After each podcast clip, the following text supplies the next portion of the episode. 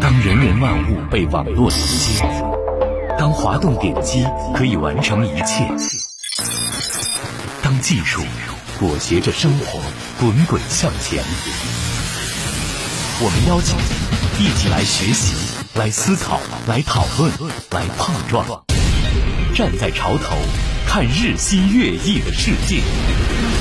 北京交通广播，联谊会，联谊会，享受互联。易生活。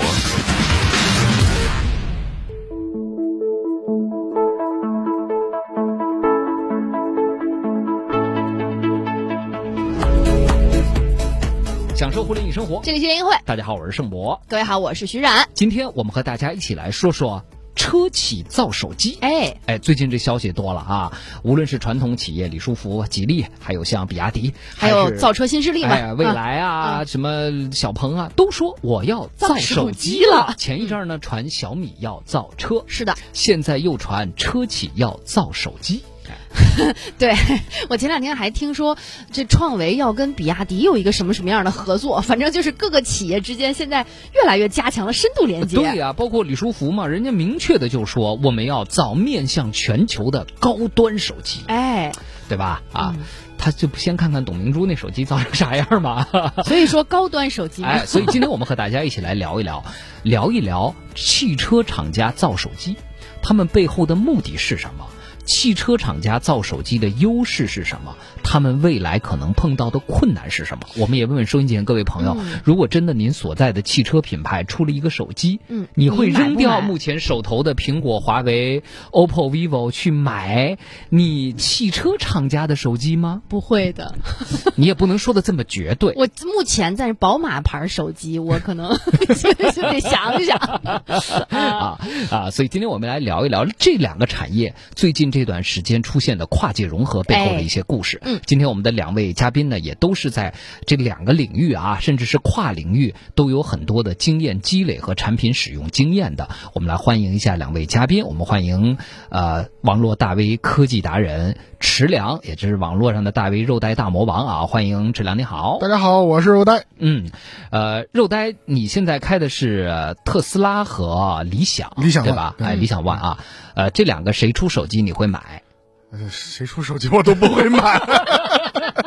但是如果说你就把天聊死了嘛。如果硬要选的话，我肯定会选特斯拉。特斯拉是吧？啊、特斯拉、为什么呢？因为其实对于这种供应链的控制来说，特斯拉还是非常非常强的。嗯，所以对于它能产出这个产品的这个质量呀，还有它的这个是否能贯彻自己的这个。呃，企业文化来说，嗯、我觉得它可能会更彻底一点。嗯，但对于理想来说，它是一个毕竟是个新牌子。嗯嗯，它自己可能汽车这方面的供应链还没有成熟。嗯，然后做手机的话，我可能不太相信老同事可以做好。哎，我我我我即使不开特斯拉，特斯拉出手机我都想买一个。就我老觉得特斯拉就是可以玩你知道吗？它有各种奇奇怪怪的，啊、然后用户设置会非常的丰富，就是就是玩、啊、对对对就可能我不把它当主力机，但是我预算允许，我会买一个玩玩，嗯、即使我不开特斯拉，就这就是品牌音响的问题。哎、这今天咱们也是重点要来聊的这个事儿啊。嗯嗯、我们还要欢迎 BAO 爱车工作室的鲍家祥，欢迎家祥，你好。Hello，大家好，我是鲍家祥。叫家祥开的车多了啊，你最喜欢的车是什么？说两个品牌吧。嗯。最不一定是我拥有的啊，对，不一定是你拥有的，对。最喜欢的还是像保时捷和保时捷和，哎呦，这个问题有点啊，喜欢的太多了，想想 说明保时捷是毫无争议的，哎、对吧？啊，啊，另一个是啥？另一个在、哎、这么着吧，不为难你了。保时捷出手机，你买吗？我先我反问一句哈，如果说这个华为的保时捷版这个价格再降一点，这个会不会它的市场占有率会很高？它降了，这手机就不值钱了，哎，就得贵，你知道吗？就得贵，这是品牌价值，它对价格是其中很重要的一点。所以就是刚才您跟这个徐冉聊天的时候，我突然有一个想法，我说，哎，如果吉利要做手机的话，哈，一开始我还在想。到底它的卖点能在哪儿？因为前两、嗯、其实特斯拉要造手机的这个事儿，一直埃隆·马斯克也聊过，对，然后呢也有一些这种传闻，对，但埃隆·马斯克跳过去了，人家直接做脑机，不做手机，不做手机，对。但是呢，就是网上传的那些点，我觉得是很有卖点的，比如说星链呀、啊，比如说太阳能充电。嗯，那你吉利要做一个手机，它的卖点在哪儿？您刚才跟徐冉聊的这一点的时候，我突然哎有点启发。你觉得卖点是什么？玩儿什么呀？就是价格高啊，对吧？就当年贵呀、贵啊，对啊，但是它应该不是跟我觉得不是跟吉利的车去绑定。啊。它还有自己的高端品牌，比如说路特斯沃尔沃，嗯，路特斯的价格是更高的。哦哦哦哦呃如果说它给你绑定一个路特斯限定版，人家路特斯的情怀还是挺路特斯哦一年才卖几辆，我们手机都是论亿，一年卖一亿部这么卖的啊，啊这不一样。来，这样咱们就呃仔细先来聊聊第一个问题，就是为什么的问题，对吧？就是为什么他们要干这件事？哎，这个是最直观啊，的。我先听听二位的这个意见啊。呃肉呆先说，你觉得为什么？比如包括李书福也好，包括这个之前传特斯拉啊，啊但其实最后特斯拉是人家直接要做脑机了，就大家要往这个手机这个领域来进，是为什么？嗯，呃，我说一个可能我自己直观想到的原因，就是可能卖车没有那么赚钱了，哦 那可能是这方面一方面考虑。第二个的话，我是觉得你像李书福，如果说造手造手机，我觉得在所有的包括特斯拉在内。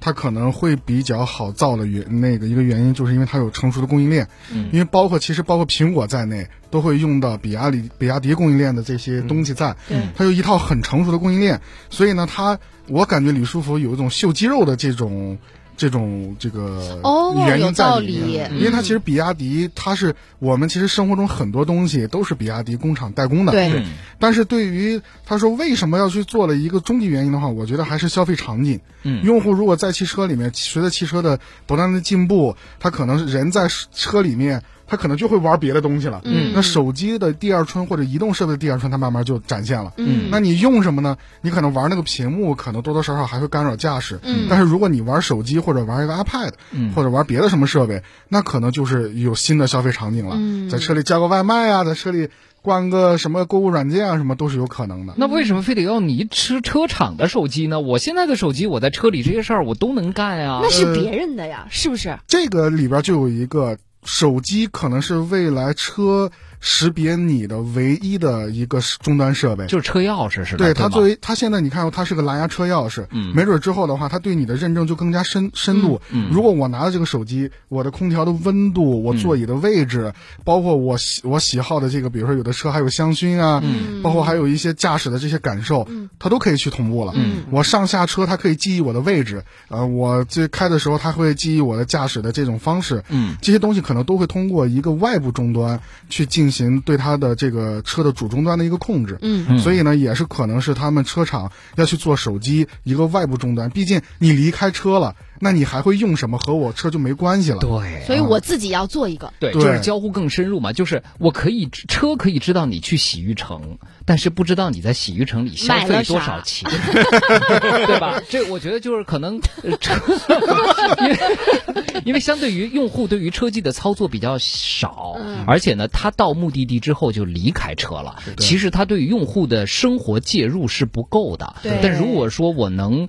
车企能造一个车让我的用户啊，造一个手机让我的用户用，那就是你离开车之后的生活，我都能够有办法掌握得到，嗯或者说能联动起来。这样的话，其实能更好的，反而能更好让我车能够为你来服务，嗯对不对啊？嗯所以这第一点，我觉得可能就是关于这个能够让呃手机的这个呃让车对于用户更加了解。就更深了，更深勾连更哎深了。交互。刚刚肉呆举的场景也是，未来可能就呃我拿我的手机上车和比如说我媳妇儿拿我手机上车，嗯这车的设置啊各方面的就完全不一样了，对？对对就这么来识别的。嗯来问问嘉祥呢，你觉得还会有什么原因？这个车企要造手机？嗯呃，我我能想到三点哈，就是啊第一点，其实刚才您这儿就是已经您跟肉丹老师都提到了，但是我想再说一个前两天我看到的例子，让我特别有感而发。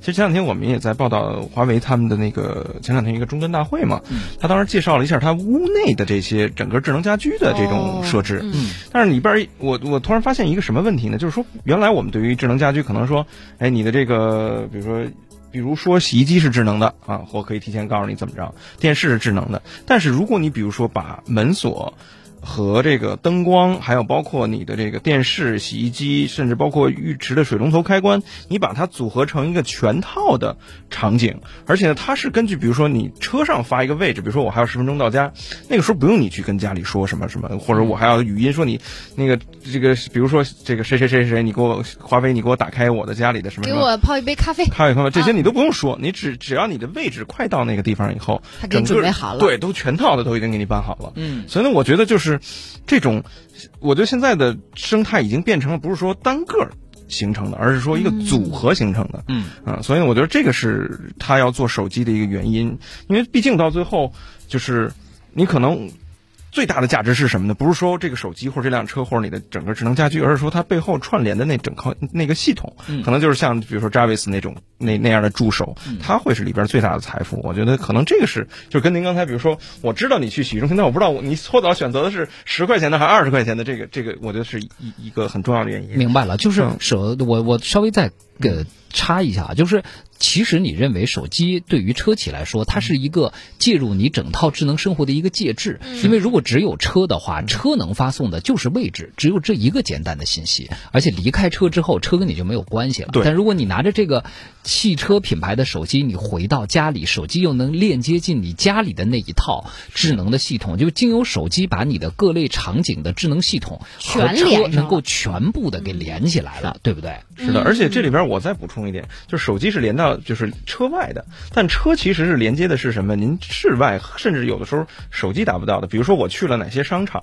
嗯我转了哪些地方，这个可能有的时候手机还不一定行。比如说它的，因为手机会在有些地方有信号的屏蔽，但是嗯车呢，我有个比如说它陀螺仪，对吧？啊对，有陀螺仪，仪，有时候还有这种叫什么呢？这个它有各种各样的传感器，比如说毫米波雷达呀、激光雷达呀，然后这些东西等于它都是一个互相互补的过程。嗯所以整体加到一起，哎，你就发现这套系统就完整了。哦当然，我认为这是第一个原因啊。咱们因为我说这个三个原因是包，就只单指吉利。对，吉利的话呢，实际上我们对它，呃，也是有一定了解，在什么呢？就是几年前我们就在跟他们的这个有一家子公司叫易卡通，嗯，这家企业呢，一开始我们以为它只是做它的这个车里边的这个 UI 啊，或者说车机系统，但后来发现呢，有一年他们就开始聊说什么呢？先做芯片，嗯因为那个时候芯片已经开始出现芯片荒的这种前兆了。嗯然后呢，车机系统呢，怎么说呢？有的时候芯片基本就在那几家的手里控制着，嗯所以呢，他们想哎摆脱这个这种束缚。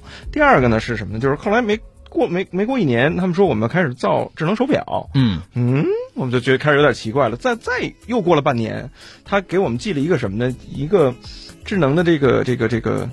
呃，投影仪去让我们体验。其实投影仪没有什么，但是我我比较关注的是什么？是投影仪里边使用的那套那套系统是他们自己开发，虽然也是基于安卓，嗯啊、但是你就会发现，它现在等于是把这这个这种咱们叫 IOT 的，或者说我们把这种智能产品的从软件到硬件，他们都在着手去玩。对，就是、哦呃嗯，这中间我觉得加强刚刚说到芯片啊，这个肉大家会比较了解一些。就其实整个，因为咱们原来也聊芯片的节目，整个芯片开发成本是非常高的。嗯对就如果说我开发一套芯片，就为了装到车里，我自家的车里，这个成本是巨大的，因为车每年才能卖多少辆，嗯所以我要做手表，我要做手机，手机我要做投影仪，就等于我要，既然我有这个决心要自研芯片了，那我就至少在我可控的体系里，就是别人买不买我的芯片，这是不可控的，因为那个市场竞争太激烈。但我自己的产品，我自己的芯片，我要求这个产品必须达到一个数量级，这样才能把我开发芯片的成本给分摊下来。对要不然的话，这芯片到最后就是让自己研发成本太高了，亏对对对对啊，这嗯嗯啊，还有呢，就是关于车机，就因为说到芯片嘛，这又说起了这个车机系统。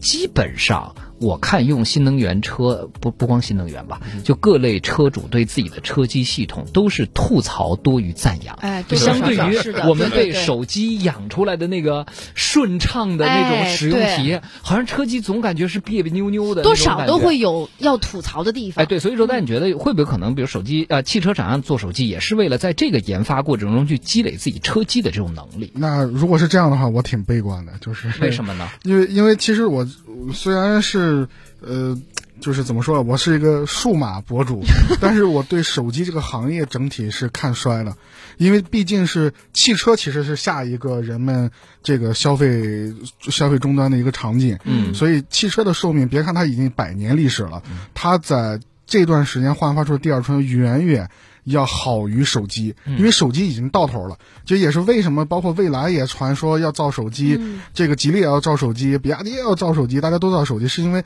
它已经成熟的不能再成熟了。嗯，就像极了当年咱们九十年代咱们的汽车市场，就是谁都在造车，谁谁都想造车，是因为它门槛低了。对它准入门槛越来越低，然后供应链也非常的成熟。对我只要随便拼一拼，那就是一块手机。嗯，但是汽车不一样，就像我们说刚刚说这个系统这件事情。嗯，那如果说我们想做一个系统，为什么现在大家吐槽的多？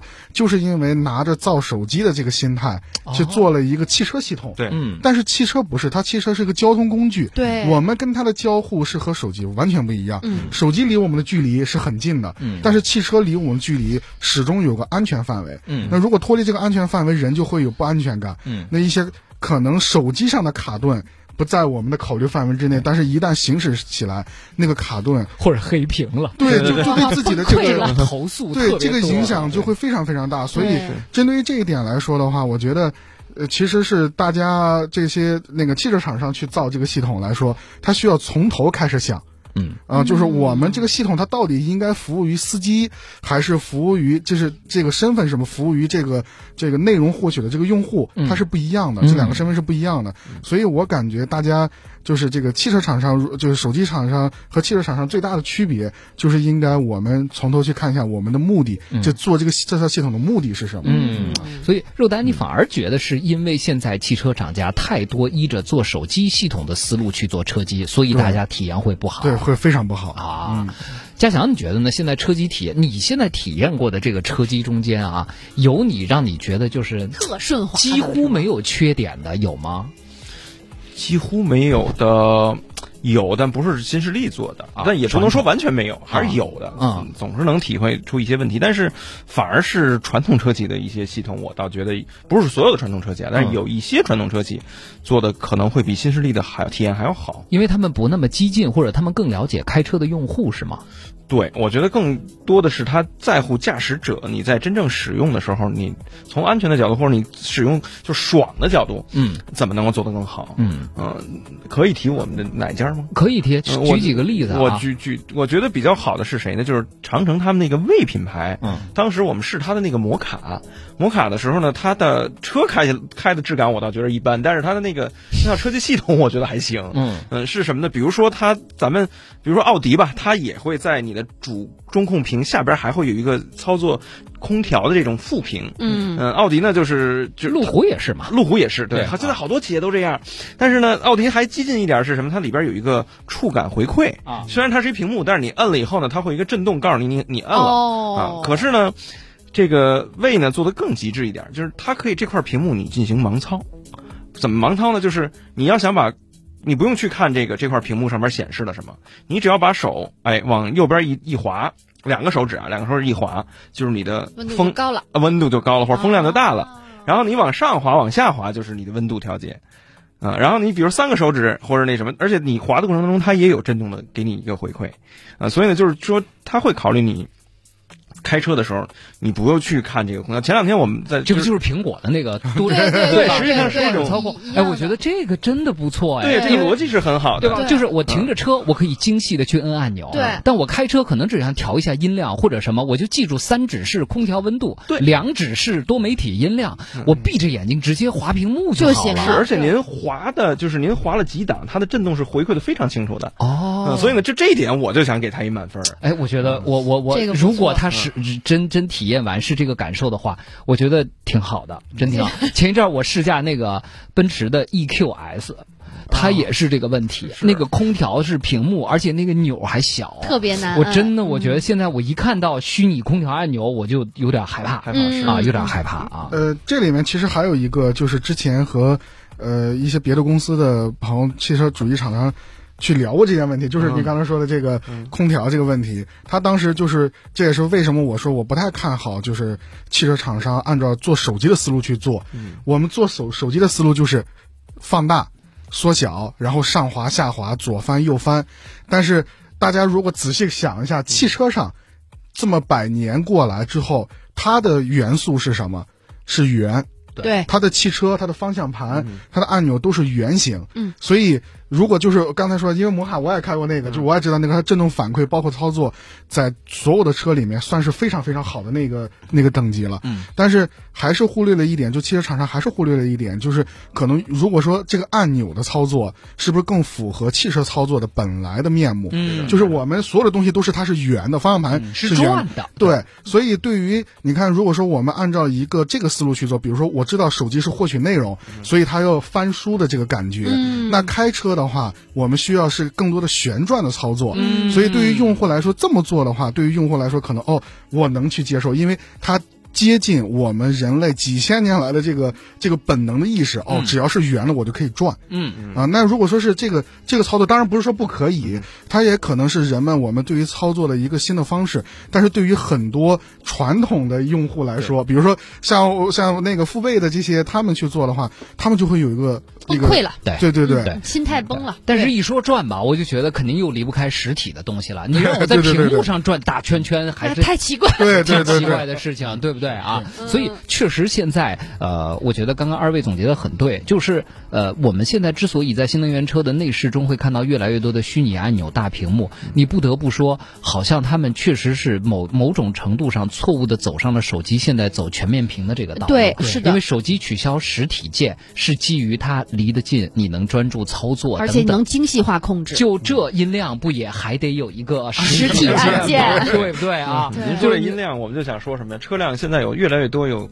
要加入这种驾驶模式，还有包括 ESP 的这种关闭，嗯，他们都取消掉了，变成了屏幕，最后就导致了你非常开起车非常不舒服，而且非常危险。而且你那入口一般都设置的特别深，对，就设置、车辆状态，再找什么刹车状态、启动状态、动力状态，好烦啊对啊！，所以你看这一点上来说，就是我们虽然说车厂要去做手机，但是其实希望车厂不要照着手机的逻辑反向再来做 自己的车机和操作。对因为手机的操作场景跟车完全是不一样的。就车还是要回归驾驶这件事儿。哎，嗯没错啊，中间还有一些理论，比如说哈，就是我听到一个说法，不知道对不对。这个嘉祥就说，比如说汽车做自动驾驶的时候啊，它会有一些数据上传反馈，说那个流量比较贵，嗯将来你要如果用了这个客户的手机，对吧？你要用同品牌的手机，我是可以借用你，就跟高德地图似的，借用你手机的流量做一些数据上传的，这个反而能更便宜和更可靠一些。这个说法，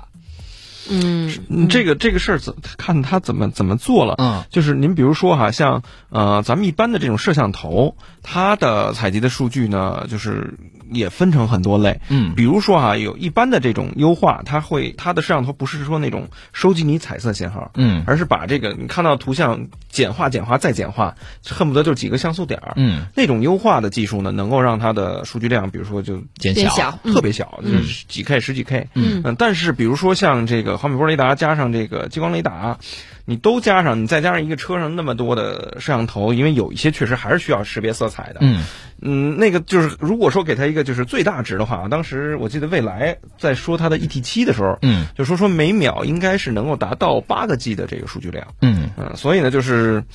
呃，我觉得您这个说法是手机好像也也有点儿太贵了，也回家插网线了。这么高啊！呃对，所以就是就是它的吞吐量有这么高，我只是说它的处理的吞吐量哈，哦。但你最终回传要有多少，这个因为我们也不是这个研发企业，我不好妄加评论，嗯。嗯，但是也挺贵的，我觉得。啊，对，所以你看啊，就是手机厂家，看来我们分析了几个他想要做呃汽车厂家想做手机的原因，嗯可能。咱们都能认可的更靠谱一些的，还是说通过手机为媒介，更深度的介入用户的生活轨迹，对更深度的把用户。包括开车在内的各类智能场景能够统一的打包和捆绑，这应该是他们最最。就我们觉得最说得过去的理由吧，其他几个理由都被两位嘉宾给否定了。啊，再说一个点，还有什么理由？就是之前就是刚正好借着刚才这个咱们说到的，就是手机系统和车机系统的复杂度。实际上，我个人认为车机系统的复杂度反而是更高的。对呀、对呀车规嘛，一说车规就是光那个抗造就得要比手机抗造吧，对吧？啊，嗯，硬件层面是一个要更抗抗造，另外就是车辆它牵扯到的场景可能会更多。嗯比如说手机，我要调用的可能是我的 CPU、GPU、内存，甚至包括这个 NPU 什么，还有摄像头这些东西。但是车辆的话呢，你要包括屏幕、音响，包括雨刷、灯，还有雷达、数据这些东西都要放到一起。嗯，另外呢，还有什么呢？就是我今天也在看那个，今天正好我们看了看英伟达他们的 GTC 嘛，嗯，他提到了一个点，我觉得特别有意思，他就是把现在我们的车辆其实你。比如说，智能驾驶辅助和你平时日常的这个语音控制基本是隔离的，嗯嗯，这是一个分开的。但是呢，当呃你的自动驾驶技术或者你的这个人工智能技术足够强大的时候，你就可以把它形象化成一个 Jarvis。嗯我无论是从驾驶层面的需求，还是我车载娱乐的需求，嗯，最后都会融合到一起。嗯，所以呢，就是你的整个的车机系统的要求是你要作为一个全面化的，而不是说你只是把一个一个一个隔离那么去开发。嗯，所以最终你会发现这套系统它的复杂程度可能要比手机还要再多一些，而且对于安全冗余的要求也更会更高会更高一些。所以就相当于加强又否认了、否定了一个车企想要做手机的它难度其实是就是它在做减法，我可能会减掉嗯我的系统里边儿。你比如说我们看那个手机的话，可能也会有上下。左右的这种，比如说划一下，它会出一个那什么，嗯但是你会发现车机系统其实它的它要更简化，而但是呢，就系统又很复杂，杂。对，嗯，嗯所以我嗯认为车企要做系统，实际上是在做减法，在在手机上是做减法。好的，嗯好，那听起来，哎，做减法应该是件容易的事儿啊，对对吧？那下边呢，我们来聊一聊这事儿容易不容易啊？就是从呃造出一台手机到做出一个手机品牌，从做出一个手机品牌到让人愿意买，嗯这个中间车企。还有多长的路要走啊？嗯我们也稍事休息，进入了广告，下半段继续跟各位来聊。联谊会，享受互联易生活。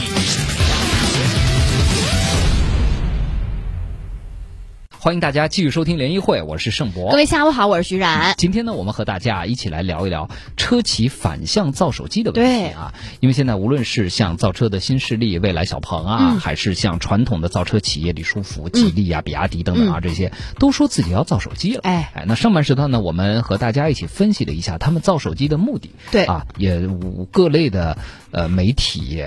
观察员都在提出了各类的理由，我们也说了一下哪些像是真理由，哪些可能是个伪理由。对，那下边呢，我们就和大家来说说，那么车企造手机啊，上半段我们得出的最后一个小结论是，其实对于它来说是一个降维打击。嗯但这个降维打击真的就这么容易吗？对哎那我们下半段继续邀请我们的两位嘉宾，欢迎一下 BAO 爱车工作室的鲍家祥，欢迎家祥。Hello，大家好，我是白祥。哎，还有呢，科技达人肉呆大魔王池良，欢迎池良。大家好，我是肉呆。哎，好，来，我们来说说啊，这个这个肉呆玩手机玩的时间长了啊，就现在这个手机市场几乎已经厮杀到了一片深红的血海，猩红色呀，是不是啊？啊，那这种情况下，你觉得作为造车企业来说，在技术、去呃技术呃供应链。供应链，然后生产投入、渠道、品牌营营销这几点上，你觉得车厂哪些会可能会比较有优势？嗯哪些可能会是他们特别大的困难和短板？最大的优势是用户忠诚忠诚度，嗯。因为就是买汽车忠诚啥呀？你们三个人，你们三个人都不买，开场问了，你们都不买自己品牌车的我手机。们属于极端用户了，但是是你或者叫摇摆用户吧。对，其实你像那个对于未来，他们在这个每年啊未来的这个财有可能对财报里面会说到，就是他们的用户的忠诚度就转化率是百分之四十五，嗯，这个其实是很高的有手机厂商我我能做到的。没听懂什么叫忠诚度转化率啊，就是呃它是一个叫 Net Promoter 这么一个系统。那。比如说我一个人买了，我觉得好，我推荐你们几啊个三个人再买哦，你们三个人可能至少有两个人就会选择了未来。这么厉害就是吗？他既愿意推，还能推成功，，对，并且我还愿意复购这。么牛呢？所以其实咱们看，有时候很多互联网的声音会说，未来打引号的这个邪教，打引号啊，这打引号。这个对它可能口碑上有点劣势，但是他的用户忠诚度极高。但是哦这是车企的天然优势，因为车是个大件儿。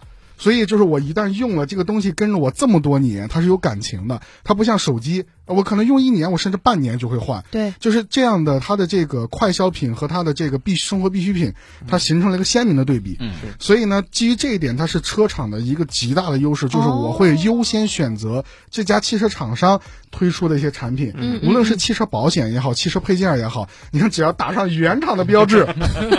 大多数 大多数用户他都会选择哦，优先选择原。实际上我们都知道，原厂是最差的。对对，原厂是最差的，就是所以就是很多时候用户他不会去，大多数用户他不会像咱们一样说哦，我了解其中的规律，所以我这么去买。他们会有一种盲目的冲动，因为用户忠诚度。但当然这不是不是责怪用户，他是有这么一个地方在的。另外一个，它最大的短板。哎，等会儿长板这个我先插一句，我问你们几个人啊，啊你们各自品牌四 S 店里的钱包、雨伞，你们花钱买过没有？从来从来没有。你们几个，你们几个你买过啊我也没有。哎，我是觉得那些东西不都是送的吗？对，我也是觉得 那不都应该你买保送的吗？买保险送一个，买车给你送一个，有人送我，我还不但是人。家可真的都是明码标价放在那儿的。哎，对，那就是为了锚定价格的嘛。这个也是我最担心的一件事情，也就是他们的短板就是在营销上面，嗯。很容易就做成了相当于你充话费送手机的这种模式，嗯。因为车的价格可能是几十万，嗯。啊，那我一个手机的，说实在的，你要均衡在所有的这个利润里面，它的报幕成本可能没那么高。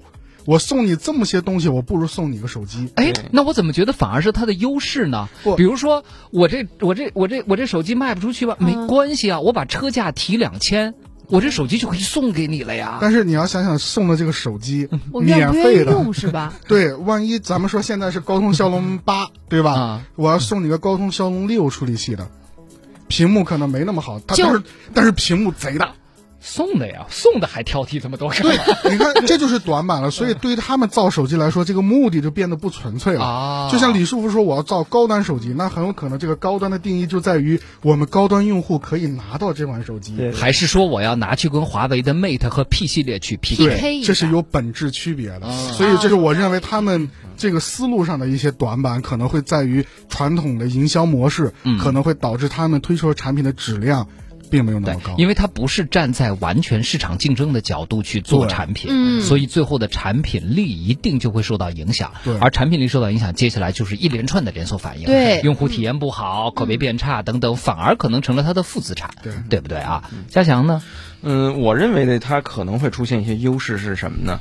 就是我还是想拿苹果举例。嗯嗯，其实我们对不对我插播一下，苹果造车团队听闻解散了，是真的被全部被 fire 了是吗？呃，我我其实是 再来拼凑一下这个事情前前员工，呃，其实是他们汽车造车团队一直在，他们之所以有这个传言，可能是因为人员组织构架做出了变动。流动啊，对，所以说他们在内部的更新没有那么及时。像苹果也算是一个老传统、老传统企业了嘛，出现这种问题也很正常了。我怎么觉得组织架构变动这就是一个说辞呢？对，因为他们的负责人一直没有定啊，啊、所以他们新的负责人刚上马，所以重新全新的人员组织架构是要重新做的。洗牌了有可能，嗯嗯啊，那那拼凑一下图片呢？你你我听到的消息是什么呢？他们还在，他们保留了车机系统或者说车内系统，不能不光是车机了，就是车内系统这部分的业务，他们可能先从软件层面入手，嗯这是我听到的版本。哦嗯，，好，来接着说，嘉翔，你觉得车企造手机的优势和劣势？嗯，优势呢，就是我拿苹果举例，有的时候我们尤其是做传媒的工作，我们不得不用苹果系列。为什么？就是它是整个一个生态，嗯有一些软件，比如说剪视频的软件，那确实苹果的那个好用，你在 PC 上你用不了。嗯啊，然后呢，它之间的相互的数据传传传递呢，又苹果跟苹果之间速度会比明显比相其他品牌之间要快得多。嗯所以呢，车企就更容易达成这个的。比如说，我用车企的手机，然后呢配车企的车，可能因为现在，呃，刚才我觉得若丹老师举的特别好的一个例子，就是他举的是蓝手机的蓝牙钥匙，原来都是用 NFC 嘛，后来变成蓝牙，但现在其实还有更先进的叫短波通信技术。嗯这种技术的话，你不光是通信，你还可以定位，还可以甚至它的这种功能有点像跟毫米波雷达有点像，所以它能够作为一个非常牛的传感器，感知很多信息。嗯，所以你的手机配套起来以后，它可能还会再加上，比如说包括咱们的心跳、血压啊这些啊，因为通过摄像头你也可以判断你的这个心跳是多少。是不是酒驾了？啊，对对对对对 对，所以就是有可能，它就是刚才咱们说的，它的几个这个东西组合到一起，它会诞生一加一大于二的这种东西。就是让用户无法抗拒的生态圈效应。对，是的，就是这个意思。啊，就是就能实现这个功能呢，太好了！就像好多人舍不得换，就 AirDrop 太方便了，就这种生态圈效应，可能就让。很多人成为很多人买他们品牌手机的一个特别站得住的理由。但我又觉得啊，就反而有可能也会变成门槛儿。比如说最近就有一个品牌的车，就我去试驾的时候，他说了，他说同品牌的车，如果你配这个品牌的手机。你会达到更深度的车机之间的交互，结果你就连他们家车都不买了。对，会不会？哎，如果以后奥迪跟我说你用奥迪牌手机，你能达到一个更深度的交互，我现在手机用的好好的，我还得再换个手机才能用你们家车。对比如说我送你手机，对啊，那你看送的又另当别论。又变成肉呆，刚刚哎，对对对对它所以它问题有很多。如果我给你把配置都拉满，嗯，然后呢，而且还非常金贵，白送，你要不要？那我想想。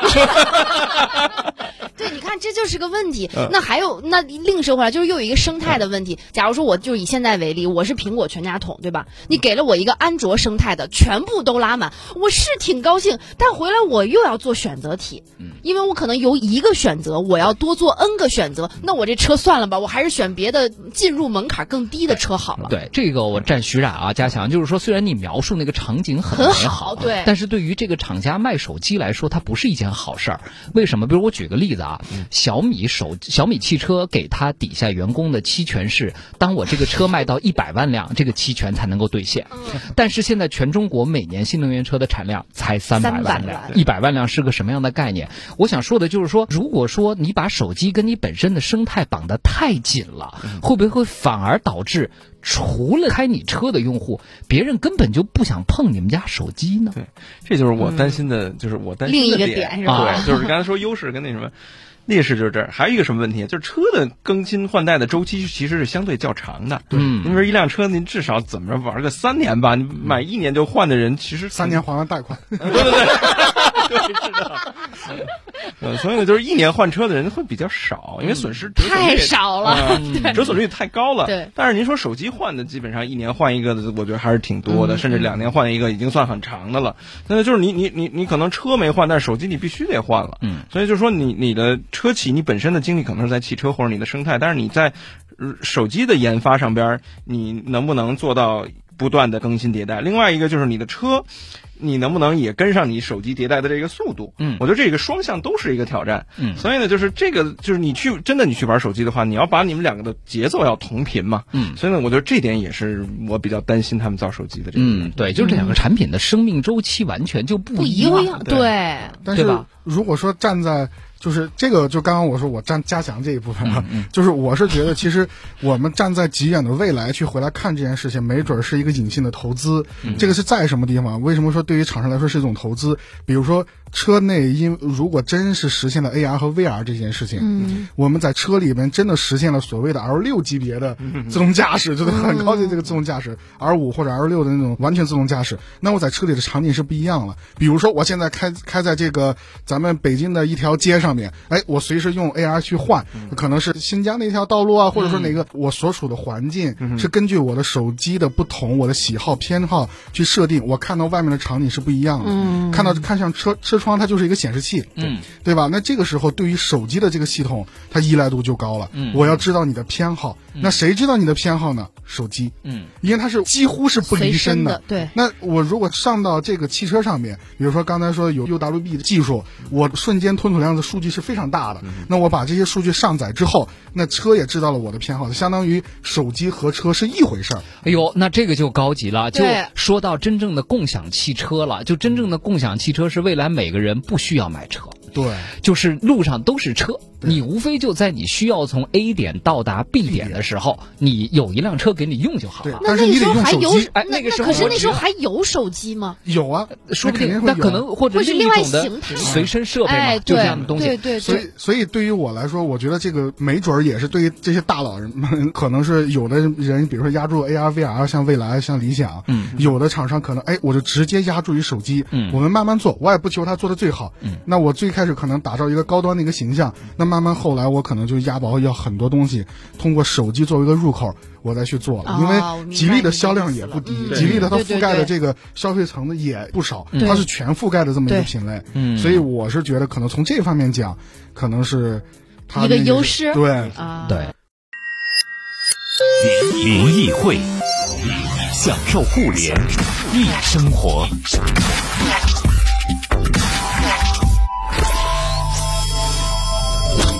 我现在理解肉呆说的这个话，就它有点像现在的手机厂家。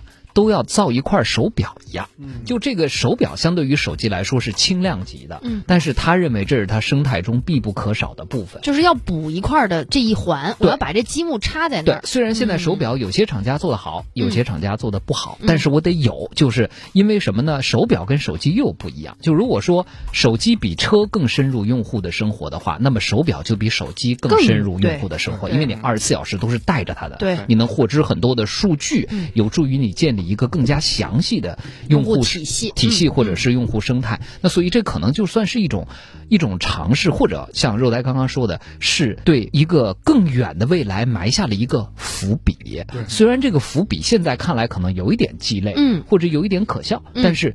它在未来的战略构架中，他是准备这么去做，现在无非只是迈出了第一步而已。对对对，明白。但我有的时候也也在想，就刚才我们呃我们想的就是这个手表跟手机或者手机跟车之间的连接，那是不是你们觉得意味着品牌跟品牌之间的隔膜会越来越大？高强，对，这个时候就是这咱们今天聊的最后一个问题，嗯就是这件事情是由厂家来做，对，对吧？那就像徐冉刚刚说的，他就担心了，会不会形成一个一个，很很严格的壁垒。对我进了这块儿，我就不可能进那块儿。就跟现在安卓和苹果，哎，对，我泾渭分明对对对，我很难这种感觉，嗯对，还是说未来这事儿厂家做着做着，嘣跳出来一个，啊。或者跳出来一个第三方的，哎，这个就让战局变得更加的复杂了。听听二位的想法，嗯，嘉祥你先说说呗。嗯，我觉得肯定会蹦跳出来一个这个第三方就是我哪家都行的，对是吧？啊，因因为以我对汽车企业的了解哈，就是现在能够有实力或者能够在规模上，特别是热带老师刚提到这个规模，我觉得特别好这个词，就是能够做到支持手机的玩家不多，在车企里边，特别是在软件开发能力上面。对，嗯，所以呢，你肯现在为什么比如说像 HiCar 华为的 HiCar 啊还是比较有市场，就是因为有很多企业它需要解决，你比如说从它的这个叫什么呢？这个电驱电控到我的整个车机，都还包括有鸿蒙系统，都一全家桶都拿给我，因为这样的企业真的有需求，有这样需求的企业太多了，所以呢，今后肯定这会成为一个非常重要的实力。嗯，呃，但是呢，比如说像这个吉利这么自己单做的，甚至我们还可以看到谁呢？就是虽然大众没有说我要去造手机，但是大大众说了我要单独去造系统，其实这个意义是一样的，嗯就是他要单独做一个 VWOS。嗯为什么？就是它有。足够的量，它去年即使它的交付量是历史相对来讲这两年比较低的，才八百多万辆，但是已经是八百多八万辆，八百多万辆，对，它的极值是一千多万辆，这已经是全世界屈指可数，就是第一了，不用屈指了，就就是就是第一了。所以呢，它可以玩得起，所以呢，今后我觉得肯定会形成这么几种阵容，嗯。嗯、但是呢。我觉得汽车又是一个什么呢？就是它需要，呃，互利共生的。因为车企其实这么多年，它一直在做什么？在做整合。它并不是一个擅长我把所有东西都自己做的企业。嗯，是的，嗯嗯，呃，所以呢，呃，再加上什么呢？未来比如说像自动驾驶这个事儿，你的地图一定是要共享的，嗯然后车跟车之间其实是一定要进行通信的。对，所以呢，我我对未来的判断是，可能它的系统之间会有一定的隔阂，但是呢，它的标准或者通信的，就是你肯定会有办法哦底层的一个东西是协议协议会是有的，嗯。嗯，有能够大家一起能说话的，就是能握手的地方。可能体验、功能、界面不一样，对但是底层的功能大家是能够互通互融的。就现在安卓手机厂家哥哥的样子吗？来，肉蛋，你回答一下徐冉的问题。我是觉得这个要悲观的点在于，厂商们一定这么一定要这么去做，是因为的呀，那个，对他要是打造自己独特性，比如说像 iOS 有安有 AirDrop，、嗯但是安卓的话有有非常广阔的这个应用场景，嗯这两个各有各的优势。我是觉得汽车厂商早晚也会，虽然现在可能看着有很多很多系统，早晚会分成两个极致的大系统，嗯，但是这个大好好的点在什么呢？那无论你是安卓还是 iOS，你都可以装王者荣耀啊，嗯对吧？你都可以玩游戏啊。那对于未来之后，比如说真的是这个手机，这个说到咱们刚刚说这个场景，那我这个手机它就相当于一个硬盘，嗯那我可能就是它相当于我的手表，哦嗯。那我上这里面装了什么东西，我可能在手机上没有办法极致的体验，嗯，那我插上它之后，就像 Switch 一样，它我解码了，对我插上这个连上这个手汽车之后，因为汽车它所能给你带来的这种解码能力，像套它的运算能力，现在像特斯特斯拉都说已经远超 PS 五的这种运算能力，那带给你的娱乐体验是不一样的呀。嗯所以就是很有可能就会变成就是各家系统在联合上对于你数个人隐私数据的处理，嗯个性化处理是不一样的。嗯那比如说我我知道你愿意去哪个洗浴中心，哎，但是我这个系统只愿知道你去愿意去哪个商场。嗯那对于这种选择来说，他们是肯定是互相之间有非常厚的这个壁垒。但是对于，但对于你上车哎之后，凯迪拉克太惨了。我我上车之后，我能玩的东西肯定要一样的，如果不一样，肯定会被用户抛弃。对还有一个被开发者也抛弃了。啊，对对，啊，所以这个问题其实也有解啊，没错啊，嗯哎，这么今天聊聊，哎，我们今天不光聊了这个事情本身哈、嗯更重要的后半部分，这个畅想的部分让我觉得特别的美好。就这个生态未来可能会变成什么样？对，这其实就是未来的智慧交通加智慧生活的一个模板了、嗯啊，或者是一个大概的构想。可能我们现在的想象还很粗略，没有什么细节，或者方向也有些许的偏差。但是我们看到，其实无论是业界也好，还是像今天咱们这样的这些媒体人、观察员也好，还是普通公众也好，大家也都意识到了，就是未来随着网络技术、数字技术的发展，这种所谓的生态圈儿，这种所谓的深度融合，这种所谓的。啊，要把我们的生活和工作和场景做一体化打包的这种未来，已经是就在那儿了。啊，。就在眼前了，虽然大家选择了不同的途径，嗯。但是最后可能殊途同归，我们都会回到那么一个我们曾经在科幻片里才能看到的场景之下。嗯嗯，这是特别美好的畅想。但我回到今天主题的本身，我总觉得各个厂商在做手机业务，是因为他们汽车这件事儿已经干到挺极致的了。你这个有点狗尾续貂了。说说实在的，我都有种感觉，这不是为是不是为了新的拉新的投资人进来？就是这个好像更接地气，是吧？走一步看一步吧啊，走一步看一步，我们还是要给他们鼓励，对吧？嗯我觉得现在尤其在这样的经济形势之下，尤其需要鼓励还愿意去干实业，还愿意去拓展自己哎事业版这个图的对这个对人，这个对对的啊嗯嗯，感谢他们啊嗯。好，今天的节目就跟大家聊到这儿了，也再次感谢嘉祥，谢谢吃粮、肉带大魔王，谢谢二位。谢谢。接下来是一路畅通，我是盛博，我是徐冉。嗯，明儿见了各位。